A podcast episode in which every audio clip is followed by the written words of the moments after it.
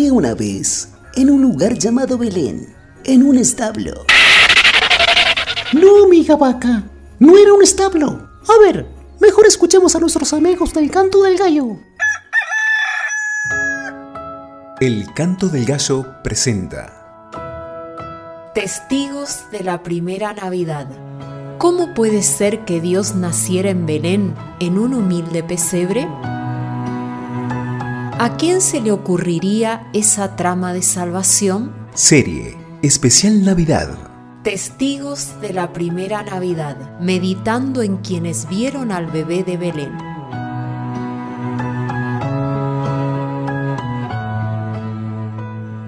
Buenos días, ¿cómo les va? Estamos ya cerrando esta serie especial Testigos de la Primera Navidad. Hoy eh, cerramos con Dios en casa, testigos directos. Dice Lucas capítulo 2, versículos 4, 5 y 7. Y José subió de Galilea, de la ciudad de Nazaret, a Judea, a la ciudad de David que se llamaba Belén, para ser empadronado con María su mujer, desposada con él, la cual estaba encinta y dio a luz a su hijo primogénito y lo envolvió en pañales y lo acostó en un pesebre. María, una bella doncella, y José, un esforzado carpintero, ambos fueron apartados para Dios. Cuando María se desposó con José, no sabía lo que esto desencadenaría. María fue provocadora de misión. Un ángel descendió del cielo para hablarle ella viajó a las montañas de Judea para visitar a su prima Elizabeth y antes del nacimiento tuvieron que viajar desde Galilea a Judea para que naciera en Belén. Luego viajaron a Egipto, huyendo de Herodes, y de allí a Nazaret, donde se establecieron. Convivieron con una realidad que los demás no entendían el costo de tener al Dios del cielo en sus vidas significó un alto precio, desde lo físico, relacional, emocional, hasta la vergüenza injusta de ser acusados de un pasado inmoral. Fueron testigos del rechazo aún antes de nacer, de la persecución de Herodes y las visitas del cielo. María lo tuvo en su vientre nueve meses, experimentó dolores de parto, sintió sus movimientos en su interior, le dio la leche, cambió sus pañales y fue testigo de su crecimiento, testigo de sus primeros pasos, llantos y palabras. ¿Cómo entender que el creador de los cedros del Líbano tuviera que nacer en un comedero de animales? Que los eligiera a ellos, una pareja sencilla, sin recursos económicos y que apenas tenían dinero como para comprar un par de palomas para los protocolos religiosos. Ser testigos presenciales de la presencia de Dios entre ellos les cambió la vida. Ellos debieron hacer los cambios para adaptarse a los planes de Dios. Hay quienes creen que al ingresar Dios a sus vidas, es Dios el que debe adaptarse a ellos. Ser testigo de Dios naciendo y viviendo en tu vida tiene un precio. No solo es pesebre, también es cruz. ¿Quieres ser su testigo? Y esta es la frase con que cerramos la frase de Navidad ser testigo de Dios naciendo y viviendo en tu vida tiene un precio, no solo es pesebre, también es cruz. Y cerramos escuchando a Javier Rosales cantando Extraña forma de salvar al mundo. Dios le bendiga, felices fiestas. Que tengan una linda Navidad recordando al que nació para morir.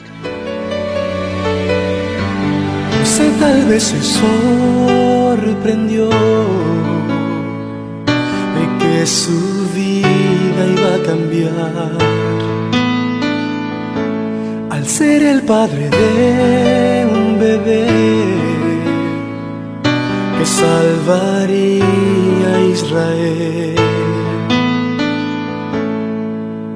Y al verlo en un pesebre, él pudo contemplar de lo que un día el ángel le José pensó por qué yo, si solo un carpintero soy, habiendo reyes con poder, porque aquí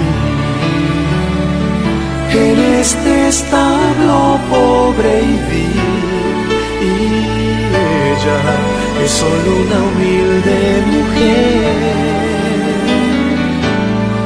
Y aunque buscara una mayor razón, jamás lo entenderé. La forma más extraña como Dios amó.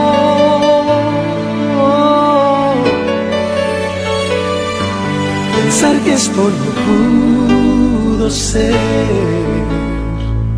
que Cristo haya nacido aquí. No existiría Ni los pastores de Belén. José supo la causa del gran amor de Dios al ver en su regazo al Salvador. Tal vez pensó por qué yo, si solo un carpintero soy. Y él, habiendo reyes con poder porque aquí en este establo pobre y vil y ella es solo una humilde mujer buscara una mayor razón jamás la entenderé fue la forma extraña como Dios.